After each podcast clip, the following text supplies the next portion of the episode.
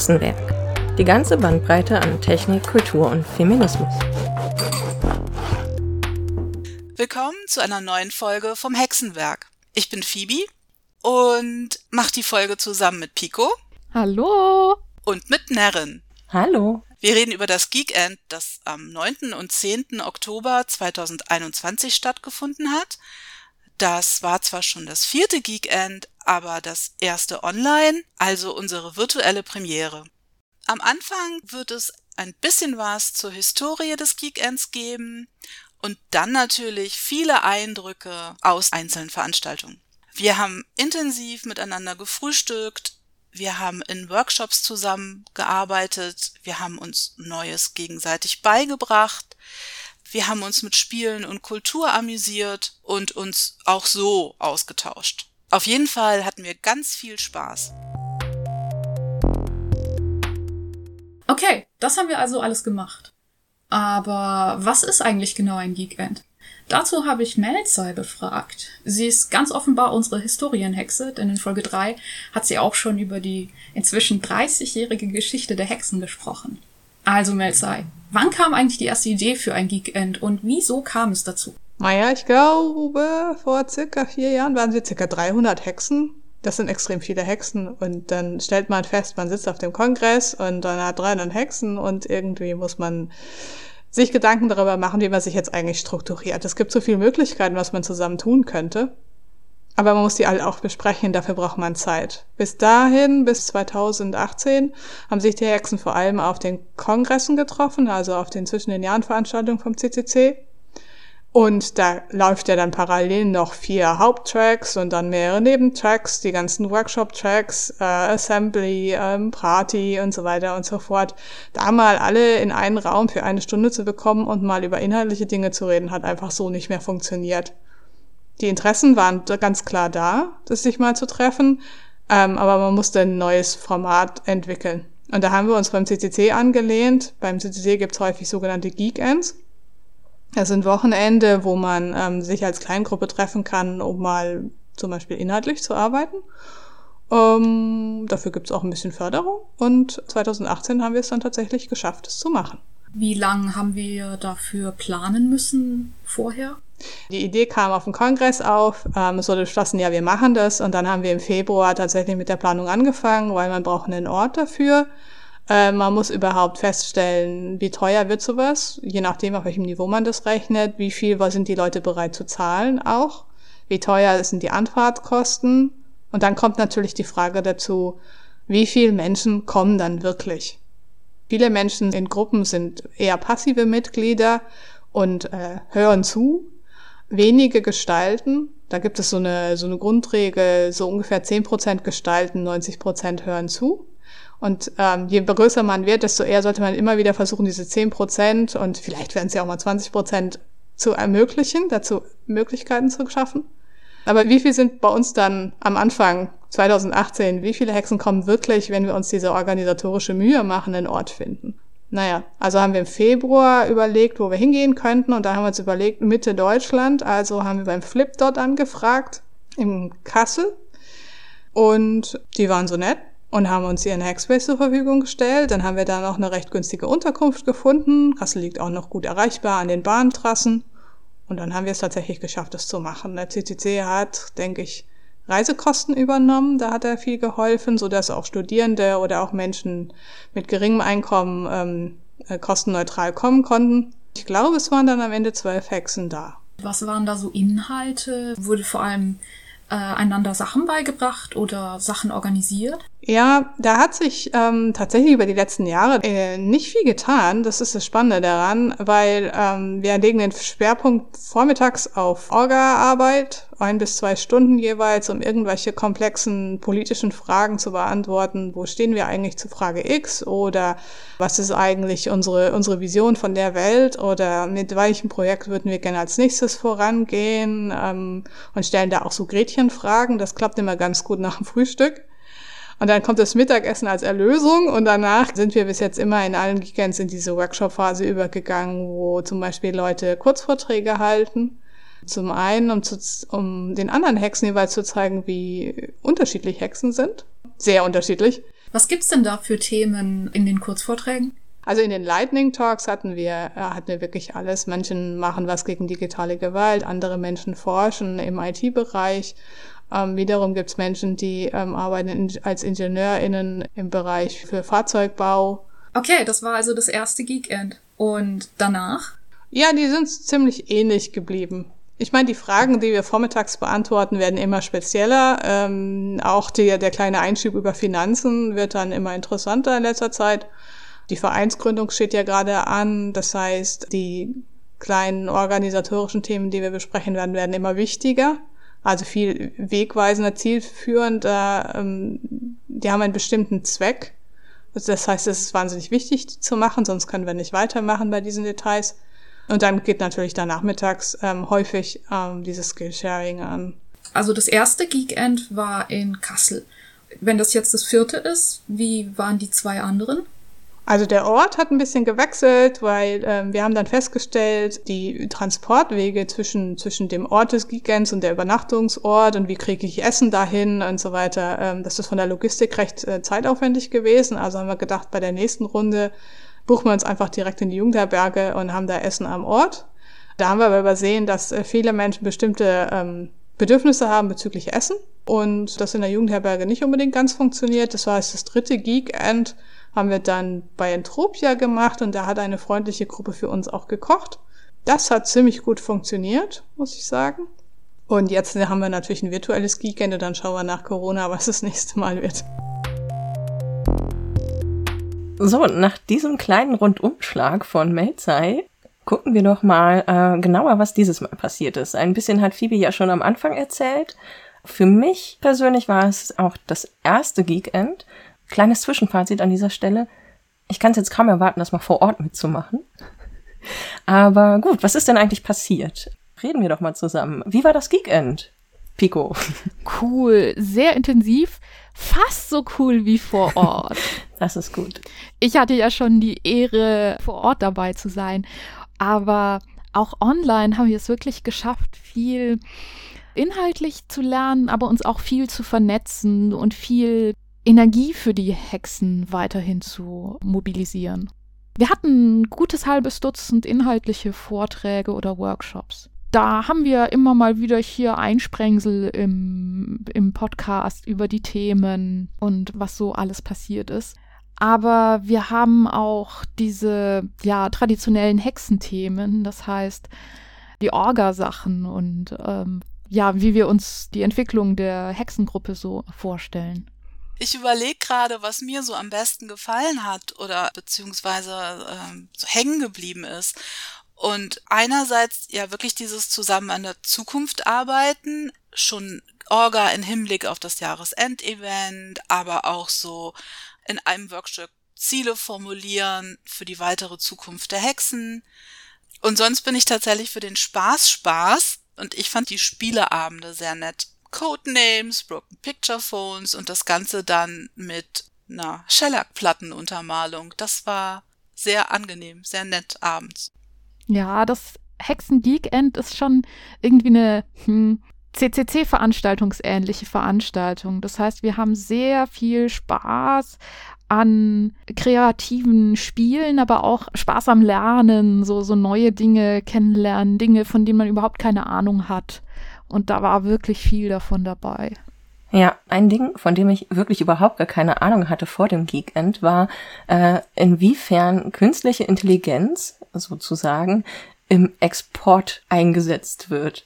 Und da gab es einen spannenden Vortrag zu, aber er war auch speziell spannend. Also man muss schon auch Lust drauf haben, sich so diese Regeln einmal kurz zu geben. Wie funktioniert Export eigentlich? Und dann, was hat das Ganze mit KI zu tun? Weil das so spannend war, habe ich Buckspriet, die den Vortrag gemacht hat, gebeten, kurz ihren Vortrag äh, zu, ja, nicht zusammenzufassen, aber mal kurz drüber zu sprechen, was da so gab. Ja, ich bin die Claudia, online auch als Bugspriet unterwegs. Im normalen Leben gebe ich Schulungen zum Thema Zollrecht, Warenursprung und Präferenzen.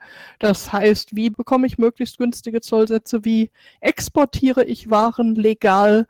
Ich stelle halt immer wieder fest, wie schwierig das ist, das Ganze im Unternehmen auch in der IT umzusetzen, beziehungsweise die Begehrlichkeiten, da die ganze Verantwortung einfach an ein Programm oder wie man jetzt vieles nennt, was es nicht ist, an eine künstliche Intelligenz umzusetzen. Da habe ich dann ganz einfach mal beschrieben, wo da die Grenzen sind, welche Ansprüche es überhaupt da gibt, welche Probleme es da umzusetzen gibt im normalen Alltag, den man so in den Firmen hat, dass man als IT-Mitarbeiter oder als Ersteller einer Software gar nicht so schnell in die Verantwortung rutschen kann, weil das halt auch schon wirklich der Gesetzgeber vorgesehen hat, dass hier wirklich dann auch eine Person verantwortlich sein muss, die auch die entsprechenden Hintergründe, die Entscheidungswege einer Software kennen muss. Und da sind wir auch mal wirklich ins Detail gegangen. Von der Exportkontrolle zu der Bestimmung von Waren, wie der Zoll das macht, praktisch einmal die andere Seite angeguckt, um dann auch mal den Schnitt von der IT, vom Mitarbeiter zum Zoll mal für den Normalsterblichen zu sehen. Also das meiste, was als KI angeboten wird, das sind einfach nur intelligente Datenbanken. Das macht auch sehr großen Sinn. Es ist aber durchaus mit Potenzial versehen, eine künstliche Intelligenz einzusetzen, Fehler zu erkennen oder die ganze Bandbreite an Möglichkeiten im Vorfeld einzuschränken, um das für die Mitarbeiter im Unternehmen einfach auch ein bisschen überschaubarer zu machen, auf welcher Grundlage sie entscheiden oder welche typischen Fehler da auftreten können das ist schon mal ein ganz guter Anlass, um äh, eine Überprüfung zu starten oder auch um Prozesse zu vereinfachen. Ich sag mal, wenn ich ähm, Stahl exportiere, muss ich nicht die Vorschriften für Lebensmittelrecht kennen. Das kann ich dann alles schon mal rausschubsen. Stahl ist kein Lebensmittel, also Filter. Wir hatten aber nicht nur Inhaltliches, sondern wir haben auch ja, die Hexenmeta-Themen. Das heißt, einerseits hatten wir zwei Frühstücke, wo sich Neugierige bei uns treffen konnten und Hexe werden, wo wir einfach mal gemeinsam nett frühstücken konnten und Croissant-Taktiken ausprobieren konnten. Bei den Hexenfrühstücken gibt es inzwischen ein Problem, nämlich sie sind sehr groß. Das führt dazu, dass wir uns teilweise tatsächlich in kleinere Gruppen aufteilen. Das ist in großen Räumen möglich, indem wir einfach kleinere äh, Gruppen in, um Tische machen und teilweise inhaltlich uns gruppieren, teilweise einfach zufällig. Online funktioniert das natürlich hervorragend. Es war natürlich ein Big Blue Button, in dem wir uns getroffen haben. Das heißt, es gab Breakout-Räume und wir haben einfach einander in kleinen Gruppen kennengelernt, was total cool war. Aber es gab nicht nur Frühstücke als sozusagen Hexen-Meta-Themen, sondern wir haben auch ein bisschen drüber gesprochen, was unsere Zukunft betrifft. Das heißt, einmal haben wir über unsere Ziele gebrainstormt, andererseits haben wir über die Vereinsgründung äh, gesprochen. Außerdem hat sich eine Idee von Mentoring innerhalb der Hexen gebildet. Das heißt, ähm, dass sich Hexen bereit erklären, neue Hexen an die Hand zu nehmen. Also auch so eine Art ähm, Verbesserung der Willkommenskultur sie ist ja schon ziemlich gut und eigentlich echt grandios. so, hallo, da bist du, mach einfach mit. Ähm, aber manchmal sind doch vielleicht viele Strukturen da, die von außen gar nicht so richtig durchsichtig sind und dafür ist das, glaube ich, auch echt gut. Und dieses Mentoring entwickelt sich jetzt gerade. Ich finde auch gar nicht, dass wir so, hallo, da bist du, mach einfach mit sind. Das klingt für mich eher nach einem ganz normalen CCC, sondern die Hexen sind schon eher so, Schön, dass du da bist. Du kannst hier mitmachen, wenn du magst. Meld dich doch auf dem Rocket Chat an, dann kannst du besser mitmachen. Ähm, wenn du hier genauer mitmachen willst, dann kannst du die ansprechen. Also ich finde, die Hexen im Vergleich zu vielen anderen Gruppen sind die Hexen da schon sehr, sehr weit. Ja. Dadurch, dass wir aber halt so groß geworden sind, ist es super schwierig, einen Überblick zu bekommen. Gerade wenn du neu einsteigst, bist du total überfahren. Ja, und du kannst da zwar Klarheit reinbekommen, indem du Fragen stellst, aber ich glaube, dieses offene Weite ist auch nicht für jede Person etwas, ne? Die brauchen dann jemanden, der die sie an die Hand nimmt und zeigt, hier geht's lang, weil die sich dann vielleicht nicht trauen, reinzugehen und einfach mal mitzumachen. Unter anderem dafür gibt es ja auch die Hüte, wir haben sozusagen AnsprechpartnerInnen, die sich auch total darum kümmern, auch ansprechbar zu sein und Leute in ihre Gruppen reinzuholen. Das sind die Hüte. Das ist äh, jetzt vielleicht nicht nur ein Wortspiel auf Hexenhüte. Hexen können sich Hüte aufsetzen, wenn sie eben als Ansprechpartnerinnen für bestimmte Themen oder bestimmte Projekte fungieren wollen. Aber es heißt eben nicht, dass sie irgendwie die Koordinatorin, also die, die Chefin von diesem Projekt sind, sondern einfach, dass sie wissen, wo man einsteigen kann. Und ich finde, das ist eine super Möglichkeit und mh, mm, ziemlich vorbildlich, auch neue Leute reinzuziehen und eben nicht irgendwo den geheimen Verfahrensbeirat zu haben, der alles entscheidet. Das ist eine Sache, die den Hexen super wichtig ist, dass wir äh, transparent sind. Ich glaube, was relativ vielen, behaupte ich jetzt einfach mal so, gefallen hat, war tatsächlich der Ziele-Workshop. Den hatten wir am Sonntag und der hat quasi die Frage gestellt, wo möchten die Hexen sein, was möchten sie machen in einem Jahr, in zwei Jahren, in fünf Jahren oder in zehn Jahren. Weil vieles praktisch läuft, habe ich jedenfalls so das Gefühl bisher, wurde halt nicht einfach nur so rumdiskutiert, sondern es wurden Ziele aufgeschrieben, immer im, wie erklärt man dieses Prinzip eigentlich? Äh, ich weiß gar nicht, wie es heißt, aber ich, es war sehr methodisch jedenfalls. Es hat wahrscheinlich auch echten Namen. Wir hatten eine riesen Tabelle und äh, jedes konnte da einen Zielvorschlag eintragen, nee, drei sogar, drei. Und dann ging es immer reihum und die nächste Person konnte dann was ergänzen und dann wie so eine Lawine irgendwie. Dann hat dir das wieder äh, eine Idee gebracht und das hast du dahinter geschrieben und dann hatten wir hinterher eine riesen Zielesammlung. Und am Ende haben wir versucht, das nochmal irgendwie zu gruppieren, ob das jetzt alles, äh, welche Ziele denn eher in Richtung Inklusion gehen, welche eher in Veranstaltungsorga gehen, welche eher in mehr Liebe in der Welt gehen. Ja. Und dann, ganz am Ende, haben wir geschaut, welche Ziele für welche Leute am wichtigsten sind. Das heißt, ich glaube, jedes konnte Punkte verteilen und hat dann die Punkte dahin gemacht, wo die Ziele für sie am wichtigsten waren. Genau. Und es gab auch noch den Aufruf, wenn ihr Lust habt, könnt ihr euch ja schon mal mit den Zielen beschäftigen und euch vielleicht irgendwas ausdenken, wie ihr daran arbeiten wollt. Und vielleicht eine kleine Gruppe gründen, die sich damit beschäftigt, einen Kanal im Rocket Chat, was auch immer. Also ich erinnere mich auf jeden Fall dran, dass ein Ziel, das ziemlich oft gefallen ist in der einen oder anderen Variante von Umsetzungsmöglichkeit, ähm, definitiv war, dass mehr Finter-SpeakerInnen auf Veranstaltungen sichtbar werden. Und äh, die Frage dahinter ist, wie kriegt man das hin? Wie empowert man Menschen, sich hinzustellen und sich ja sozusagen zu exponieren, so fühlt es sich ja manchmal noch an. Und wie, wie wird das alltäglicher? Wie wird das einfach normal? Und nicht etwas, das man sich als Ziel setzen muss. Die Speakerinnen auf dem Geekend waren ja alle bloß Finter. Unter anderem Jana, die über GitHub gesprochen hat. Genau. Und uns hat nicht nur interessiert, äh, was sie so in ihrem Git-Workshop gemacht hat, sondern uns hat auch Jana noch ein bisschen interessiert und Phoebe hat sie ausgefragt. Ich habe hier so als erste Frage, Jana, wie bist du dazu gekommen, Informatik zu studieren und nicht was ganz anderes? Eigentlich, ich habe äh, für mein Bachelor Mathematik studiert, aber allgemein, wie ich erst angefangen habe, Informatik mich interessiert habe, ist, als ich etwa zehn Jahre alt war oder so, gab es eine kleine Privatschule neben wo ich gewohnt habe und viele andere Freunde haben angefangen, da zusammen diese Programmierung zu lernen und dann war ich auch daran interessiert, weil die anderen Freunde das gemacht haben. Du hast eben gesagt, du hast Bachelor in Mathematik gemacht. Ja. Das heißt, du hast dich schon immer für Naturwissenschaften und sowas interessiert. Ja, so in Korea gibt es eigentlich ein paar Schüler sehr für hauptsächlich für Naturwissenschaft äh, spezialisiert sind. Und ich habe da auch äh, in solche Gymnasium gegangen und so. Ja.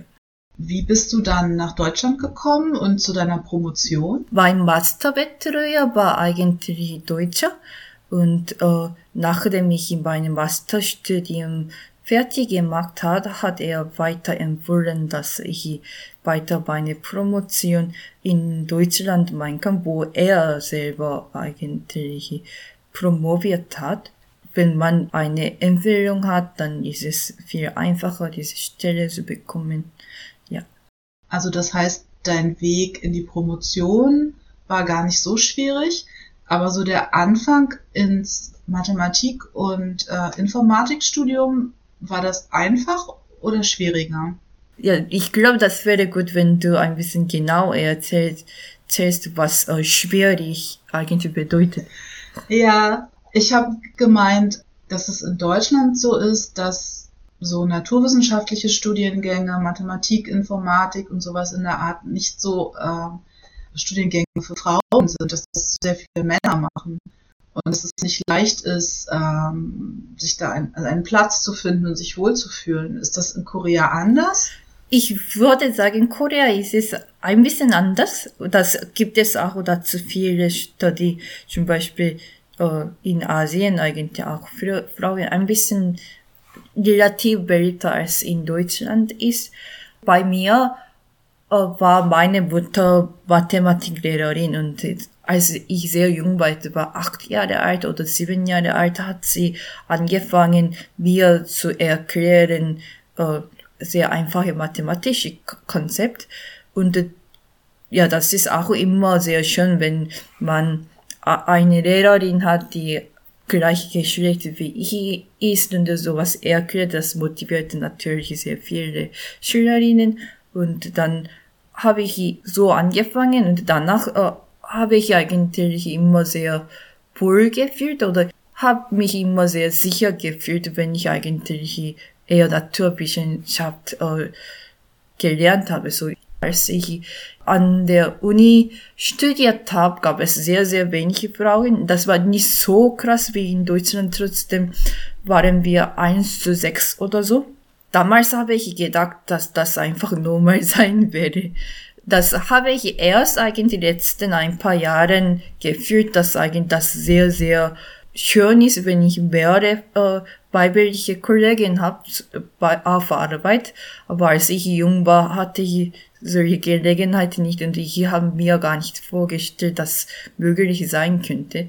Aber jetzt äh, habe ich gelernt, dass eigentlich ich sehr gerne mehrere weibliche Kollegen auf Arbeit haben will und das eigentlich ändert sich auch aus mehrere Art und Weise, ja. Wie bist du dann zu den Hexen gekommen, die ja äh, extra Raum für Frauen, Trans- und Intermenschen sind? Hexen wurde ich erst äh, bekannt geworden bei CCC und das fand ich sehr interessant, welche Programme eigentlich Hexen bei äh, CCC gemacht haben.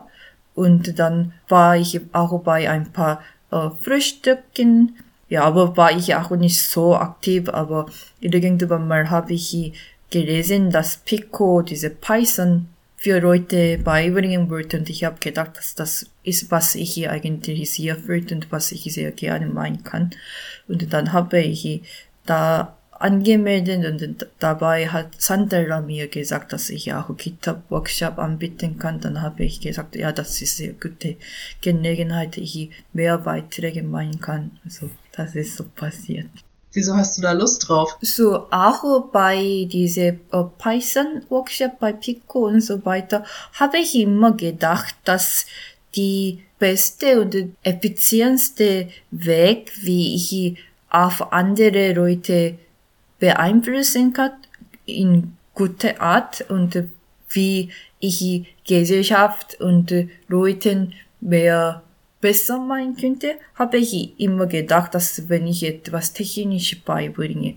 Und das ist nicht nur für Frauen, weil ich auch, äh, habe ich ja ein bisschen auch für Geflüchtete das auch so, schon mal gemacht. Und auch ich möchte sehr gerne mehr weibliche Kollegen auf meiner Arbeit haben. Das, das finde ich auch schön, wenn mehrere Frauen technische beschäftigen könnten. Ich habe da jetzt so rausgehört, so ein Antrieb ist äh, eine bessere Gesellschaft und da denkst du, es ist wichtig, dass viele Technologien beherrschen und damit umgehen können. Habe ich das richtig verstanden? Ja. Okay. Genau, wir sagten ja schon äh, GitHub. Mhm. Es war ja aber, glaube ich, nicht nur GitHub, sondern es gibt ja auch noch andere Sachen mit Git. Was gibt's denn da noch so? Natürlich bekannt ist GitLab und eigentlich kann man natürlich Self-Hosting meinen. Git ist sowieso Open Source Projekt und eigentlich auch diese kommerzielle Software sehr ähnlich wie Git ist, aber ein bisschen anders funktioniert, zum Beispiel äh, diese Bitbucket und so weiter, aber ich glaube, das ist wahrscheinlich auch auf Git basiert, bin ich nicht sicher. Und da gibt es auch äh, die andere Art von Version Control, die älter sind, zum Beispiel Mercurial und auch äh, SVN und so weiter, aber SVN wahrscheinlich benutzt man nicht mehr. Ja. Ähm, GitHub war mal Open Source und Mhm. ist es jetzt nicht mehr? Oder was ist die Geschichte dahinter? Eigentlich, das ist nicht so präzise äh, Frage, sofern das eigentlich Git ist eigentlich wie Software oder Projekt und GitHub ist nur eine Hosting-Plattform. So, was passiert ist, das ist sehr ähnlich wie wie diese Big Blue Button hier funktioniert. So, sie haben eigene Code, wie man solches äh, Service ausführen kann. Das kann man eigentlich eigenes Server einstellen wie Hexen, aber kann man auch Service benutzen, die schon Cloud läuft. Und äh, GitHub ist eigentlich eine Hosting-Service für Git. Mhm. Ja, sofern Git ist Open Source. Ja, ich hatte jetzt im Hinterkopf, dass GitHub eine Wandlung durchgemacht hat, dass das aufgekauft wurde. Ja, ja, von Microsoft wahrscheinlich, ja. Okay. Mhm. Und dass das dann dazu geführt hat, dass manche Leute so ein bisschen Abstand von GitHub genommen haben. Ist das richtig? Weil es Microsoft gehört? Soweit ich weiß, dass viele Leute haben schon davor viel Abstand genommen. Weil, weil eigentlich das ist auch zentralisierte Plattform gerade. Und ja, ich glaube nicht, dass das plötzlich deswegen äh, sch äh, schlechter geworden wurde. Wahrscheinlich davor haben, äh, gab es schon, ja, solche, ich würde sagen eher nicht technische, aber mehr politische Probleme, das ja, gab es immer und noch wahrscheinlich aber weiter. Und wie kommt es andererseits, dass GitHub dann so bekannt ist und bei Anwendern auch beliebt? Ich weiß nicht, wie genau die Geschichte ist, aber eigentlich diese Git-Software selber ist, wurde von Linus Torvalds entwickelt, der auch Linux entwickelt hat. Und am Ende hat er entschieden, dass er eigene Software weiterentwickeln wollte. Vielleicht hat er gefunden, etwas, ein paar Seiten bei Bitbucket nicht so schön waren oder weil auch das kommerzielle Software war. Und dann hat er wahrscheinlich auch selber bei GitHub gehostet. Ich bin nicht sicher. Und ja, deswegen wurde eigentlich GitHub die bekannteste Hosting. Und ähm, was denkst du, warum viele Menschen GitHub benutzen? Davor gab es nicht so viele äh, andere Auswahl. So, da gab, davor gab es SVN, Bitbucket, Mercurial und so weiter. Und GitHub ist wahrscheinlich die erste äh, äh, Hosting-Plattform, die die weiter verbreitet hat. Und das ist immer so, dass wenn andere viele Nutzer schon gibt, dann ist es einfacher, diese alle Zeilen zu teilen und auch Work zu meinen und äh, miteinander weiterarbeiten. Wahrscheinlich deswegen. Ja, also viele, die Git lernen wollen und das äh, sich vorher noch nicht damit beschäftigt haben, die finden das vielleicht auf den ersten Blick äh, ein bisschen abschreckend oder einschüchternd. Wie schwierig ist es denn Anfängerinnen Git und GitHub beizubringen? Eigentlich fand ich sehr gut, als wir dieses Mal bei Hexen äh, Git Workshop gemacht haben. Ich äh, eigentlich die Schwierigkeiten kommt daraus, dass wir alles virtuell gemacht haben und ich nicht direkt äh, sehen könnte, was, womit eigentlich Leute Schwierigkeit hatten, so diese Interaktionproblem. Aber generell finde ich, sehr schwierig, nicht nur speziell bei Git, sondern allgemein technisches Sein zu Anfänger, Anfänger beizubringen, so für Programmiersprache und so weiter, weil nachdem man das lernt, das wurde äh, meine Wahrnehmung sehr anders. So und wenn ich mehrmals das benutze, nehme ich sehr viel technisches Sein eher natürlich an oder ich sehe einfach anders. Aber wenn ich das beibringen will, sollte ich auch selber gut vorstellen können, wie von diesen Leuten, die das nicht kennen, das vorstellen kann. So, das finde ich als eine Herausforderung allgemein. Mhm, ich verstehe. So die Perspektive der Anfängerin zu übernehmen. Ja, genau, genau. Ja, danke, Jana. Ich habe jetzt keine Fragen mehr. Das war sehr interessant. Danke, danke. Das war das spannende Gespräch mit Jana. Ja, und kommen wir doch mal zu anderen Dingen, die wir sonst noch gemacht haben. Ja. So, wo, wo ist denn jetzt dieser Spaß gewesen? Wir haben ein bisschen Spiele gespielt. Im Internet gibt es ja noch mal ein paar Spiele und das war ganz schön. Aber was viel interessanter war, waren die Shellac-Platten. Ja, Shan hat ein altes Koffergrammophon ausgepackt und das Grammophon aufgezogen mit der schönen Handkurbel und dann ging es knisternd los.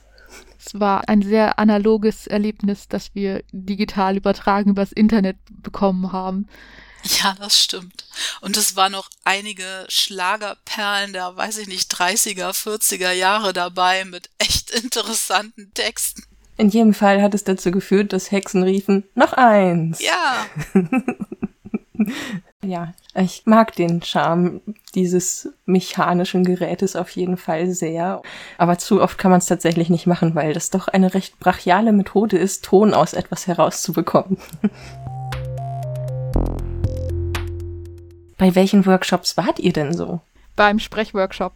Den hast du ja selber gemacht. ich war da, ich war im Sprechworkshop. Das hat mir sehr gut gefallen. Also es ging darum, ähm, die Stimme zu schulen, beziehungsweise zu gucken, wie ich anders sprechen kann, dass ich in Gesprächen anders wirke, zum Beispiel selbstbewusster. Und es waren halt ganz viele praktische Übungen dabei, äh, für die man jetzt kein technisches Vorwissen brauchte. Also es war tatsächlich Spaß. Es war lustig. Und äh, es gab auch noch theoretischen Input und ähm, was fürs Leben. Ah, das geht natürlich total runter wie Öl. Ich war, glaube ich, bei allen Meta-Hexenthemen-Workshops und bei keinem einzigen inhaltlichen Workshop. Und habe halt meinen Workshop gegeben. ah, doch, du bist noch ganz kurz bei so einer Art Workshop vorbeigekommen. Beim Podcast? Du warst. Nee, ja auch. Genau, es gab ja einen Podcast-Workshop, den habe ich gegeben. Ähm, da sind eifrige Menschen vorbeigekommen, die sich das Podcasten angucken wollten und mitmachen wollten. Das war sehr cool. Aber du bist auch am Samstagabend bei meinem absurden kulturellen Versuch über künstliche Intelligenz und Literatur zu reden vorbeigekommen. Stimmt, das war richtig cool. Einer der Workshops, den ich leider verpasst habe, war der von Namiko, die nämlich über die World erzählt hat und äh, Hexen beigebracht hat, wie man in der World mitmachen kann oder wie man sie aufbauen kann und helfen kann, schöne Umgebungen zu gestalten, in denen sich Menschen virtuell treffen können. Weil ich den Workshop verpasst habe. Ich liebe es, wie ja? diese Begriffe einfach inzwischen stehen, genauso wie Engel und ähm, ja. ich glaube, für ein paar Leute müssen wir erklären, was die World ist. Genau, das dachte ich nämlich auch. Und weil ich das aber so ein gutes Thema finde und weil es die Leute betrifft, die auch auf die diesjährige RC3 kommen wollen, habe ich mir Namiko geschnappt und sie gebeten, ein paar Sätze zu ihrem Workshop zu sagen. Und deswegen werden wir gleich hören, was die World ist. Hi, ich bin Namiko. Ich bin jetzt so seit hm, vielleicht zwei Jahren bei den Hexen, seit letztem Jahr eher aktiver und habe beim Geekend eben einen Workshop gehalten über die World äh, bei der RC3 und wie man die Maps dafür erstellt und was man dazu alles braucht und was man so zu beachten hat dabei.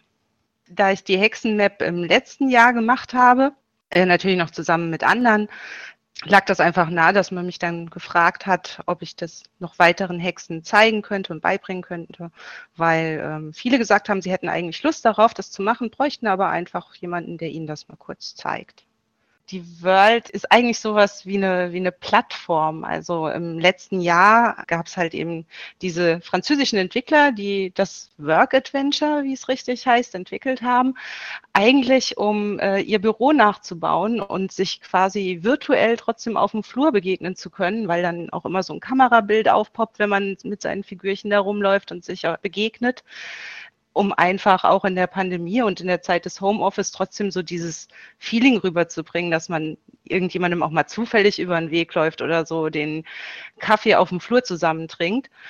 Das war, muss man so sagen, das richtige Ding zur richtigen Zeit und ist ja dann eben auch für die RC3 als ja, Begegnungsplattform benutzt worden. Und ähm, es gab eben so eine große Lobby. Von dort gingen ganz viele Ausgänge in verschiedene Gegenden raus und das waren eben die Assemblies, so wie sie auf dem Kongress auch Assemblies sind.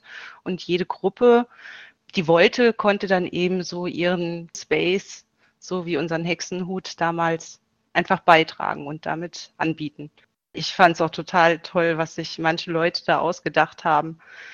Mein persönliches Highlight war, ähm, ich weiß jetzt leider nicht mehr, in welchem Space das war, aber da hatte jemand ein Tic-Tac-Toe-Spiel aus Karten gemacht. Und immer wenn man auf ein bestimmtes Feld gelaufen ist, ist man dann rumgesprungen auf eine andere Karte und dann war dieses Feld ausgefüllt.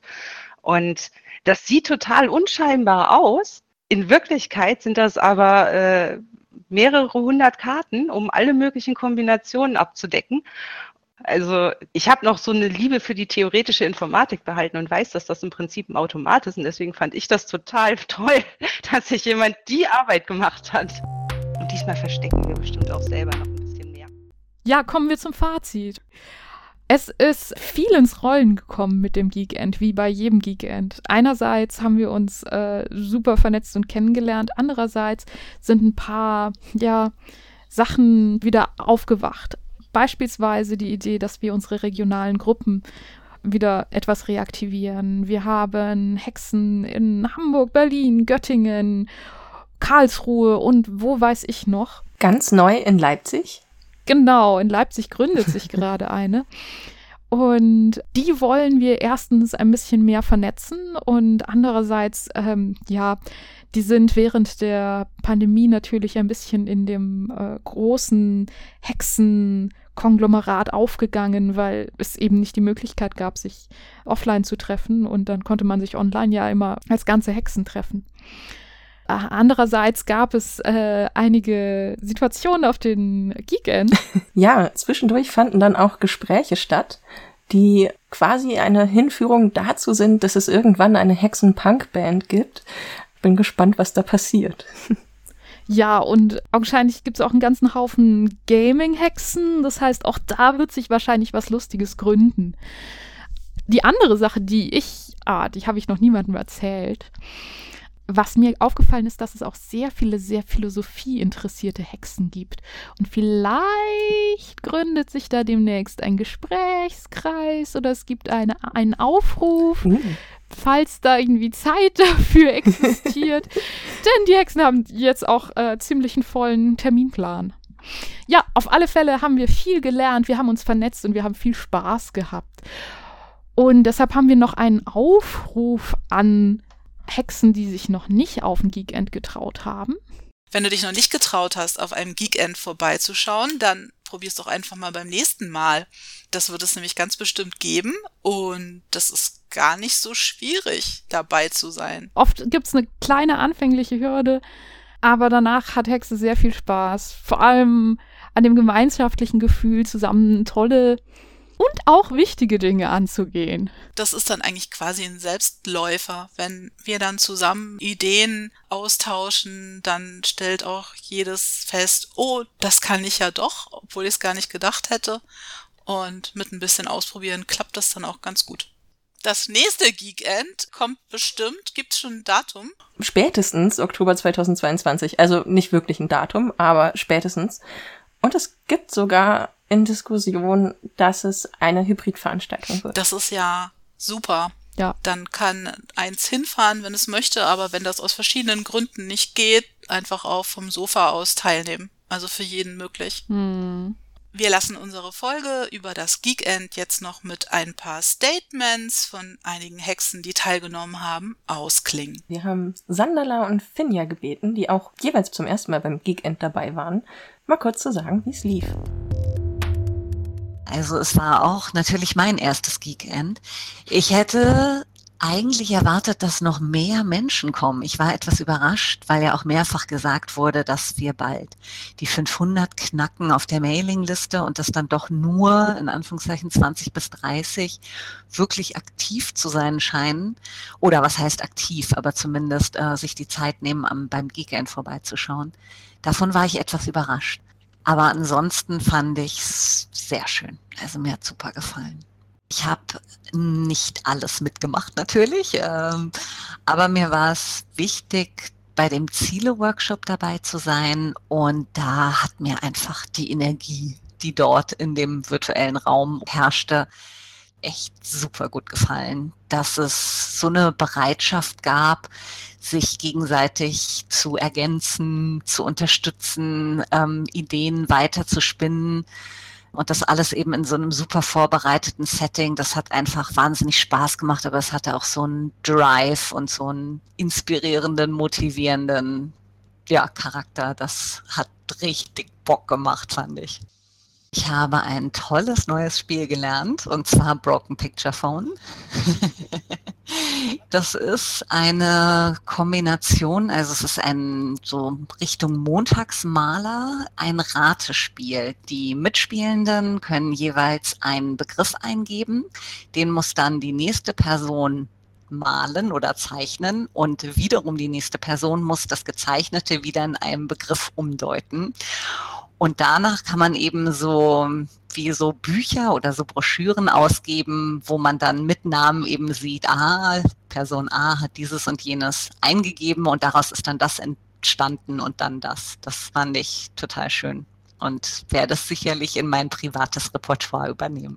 Also ich persönlich wollte auch sehr gerne an dem Podcast-Workshop teilnehmen, weil mir dieser Hexen-Podcast, das ja noch ein relativ junges Projekt ist, unglaublich gut gefällt und ich die bisherigen Folgen alle sehr gefeiert habe und weil es eben vielleicht auch eine Option ist, im nächsten Jahr mich selber in dem Podcast-Kollektiv einzubringen. Und deshalb wollte ich da sehr gerne reinschnuppern, um mal zu gucken, wie das so geht und wer da so aufschlägt. Und das war eben so ein super praxisorientierter Workshop, der einen total guten Einblick gegeben hat in die Prozesse, die hinter dieser Podcast-Produktion eben stecken. Und das wurde dann auch gleich so konkret, dass wir nach Themen gebrainstormt haben und sogar so eine Art Teambildung stattgefunden hat. Das war total so hands-on und ähm, hat richtig Bock gehabt mit so gestalten. Also ja, war sehr inspirierend und vor allem ähm, ja, gab es selbst gezeichnete Folien. Yeah! das war auch noch ein total cooles Schmankerl, ja. Also ich fand beim Geekend vor allem erstmal die allgemeine Stimmung ganz toll, also den Umgang miteinander, den ich dort so erlebt habe. Und also es war jetzt eben auch meine erste größere Hexenveranstaltung, also mein erstes Geekend und eben auch allgemein die größere Veranstaltung bei den Hexen jetzt. Und ich fand das eben sehr schön, dass man da dieses gemütliche Beisammensein zum Beispiel beim Hexenfrühstück hatte und da einfach so ein bisschen erzählen konnte oder chatten konnte, wie man sich halt gefühlt hat. Dann gab es dort auch eine kleine Vorstellungsrunde, das fand ich eben sehr schön. Und auch allgemein diese Ermunterung, dass man eben einfach überall mitmachen konnte. Also einfach drauf los mitmachen, diese, diese allgemeine Attitüde, das hat mir sehr gut gefallen. Was ich als größeren Punkt sozusagen äh, Neues erfahren habe, jetzt eben auf dem Geekend, war auch das System Hexen, weil ich habe halt mal bei dem ein oder anderen kleinen Treffen mal äh, mit reingeguckt, aber vieles war mir noch nicht so ganz bewusst und zu dem System, wie ich das jetzt so genannt habe. Also darunter zählt eben auch diese Ermunterung, dass man eben einfach überall mitmachen kann. Und auch allgemein, dass es da eben kaum Hürden gibt, dass die Leute alle total nett zueinander sind und dass man dann eben auch in dem Rocket Chat von den Hexen beispielsweise da auch ganz viele verschiedene Themen-Channels hat, wo man dann auch einfach reingehen kann. Also sprich, es hat mir halt sehr geholfen, auch so kleine Hürden abzubauen, wenn es jetzt eben um den Umgang miteinander geht, beziehungsweise einfach das Mitmachen und das Beteiligen bei den Hexen. Was habe ich ansonsten an Fachwissen so ein bisschen gelernt auf dem Geekend? Also ich habe mich ganz doll gefreut, dass ich den Workshop für OBS mitnehmen konnte und dort ein bisschen was gelernt habe, wie man OBS für Videokonferenzen einsetzen kann. Ich persönlich benutze das privat immer zur Bildschirmaufnahme und deswegen war das für mich eben auch sehr interessant, das mal zu sehen. Zum Beispiel habe ich aber auch gelernt, wie Folgen für diesen Podcast hier entstehen und äh, wie man sich dort einbringen kann. Und das fand ich auch sehr interessant. Für mich war persönlich auch noch ganz wichtig, dass es als Remote-Veranstaltung stattgefunden hat, weil ich derzeit im Ausland lebe und es derzeit für mich deswegen ein bisschen schwierig wäre, irgendwo vor Ort zu sein. Deswegen fände ich das auch ganz gut, wenn das in Zukunft vielleicht auch entweder noch eine Weile als Remote-Veranstaltung stattfinden könnte, vielleicht auch sich abwechseln könnte als Präsenzveranstaltung, Remote-Veranstaltung.